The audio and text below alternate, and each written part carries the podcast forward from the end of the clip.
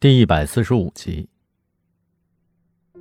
莫卫背过身子，脱掉了 T 恤和牛仔裤。他套上了黑色的立领紧身的爵士装和银闪闪的超短裤，挺胸吸气。如燕帮他拉上了后背的拉锁。哇，好炫哦！演出之后能借我穿吗？他的手指就像花瓣一样柔软。曾在山猫的身上留下过芬芳的气息，温柔的触觉唤起了往昔美好的记忆，而悲剧就是给最美的图景泼上一片墨汁。莫蔚的心口像压着巨石，憋得喘不过气。他转过头，眼里怒火熊熊。如燕一怔，缩回了手。莫蔚逼近他。为什么搞上雪狼？如燕不知所措的后退。你，你在说什么？他比别的男人更帅气、更性感、更浪漫，还是因为他能让你体会到罪恶的快感？如燕愣了片刻，他冷笑道：“我和雪狼一见钟情，真爱不需要理由。难不成你暗恋他？”莫蔚用手臂。猛地勒住了他的脖子。听好，我在海边散步的时候遇到了山猫的游魂，他说绝不宽恕你。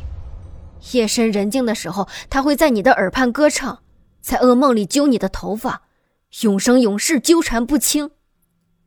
如燕起初还在挣扎和叫骂，听到“山猫”两个字的时候，她的身体一下子奶油般酥软下来，脸上血色全无。恐惧的眼睛里泪如泉涌，他像是只要被屠宰的小羊。这双水晶般纯真的眼睛，曾无限崇拜和爱慕地注视着山猫，也曾为他留下过思念和委屈的眼泪。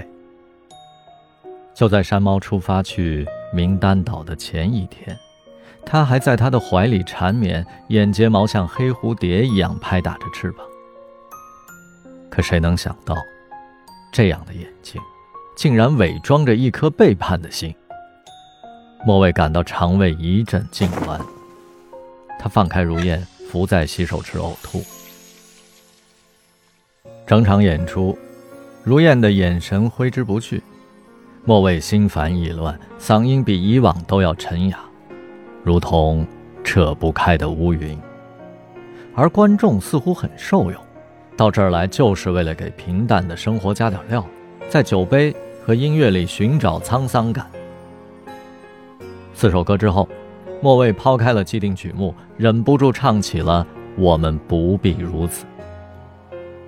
这是山猫学生时代曾一遍又一遍听过的打口 CD，每次听都听得热泪盈眶。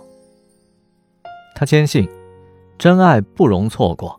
即使一时冲动分手，只要听到这首歌，再冷酷的恋人也会回心转意。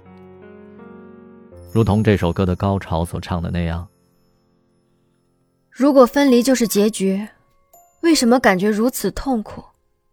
难道真的要抛弃我们曾经拥有的一切？”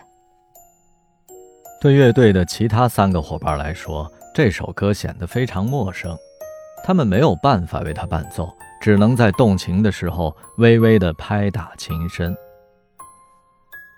静悄悄的观众席里，突然响起了口琴声。这跟末位的歌声押韵合拍，虽然比不上原声大碟里的小提琴伴奏，但也如泣如诉，让演出大为增色。大家的视线移向了吧台的高脚转椅。有个戴鸭舌帽的男人独自坐在那里吹着口琴，宽厚的腰背把皮衣绷出了褶子，这是剑鱼。云豹和圣婴都惊呆了，他们目不转睛地盯着这位失踪数年的老队友。莫蔚的鼻子发酸了。谭雅塔克的打口碟是剑鱼给山猫的，想必。这首歌也是剑鱼的最爱吧，他一个音符都没有记错。那是很久以前的事儿了。剑鱼还留着长发，山猫是个无忧无虑的摇滚少年。他梦想成为一名歌手，还没有爱上那个终将离他而去的女孩。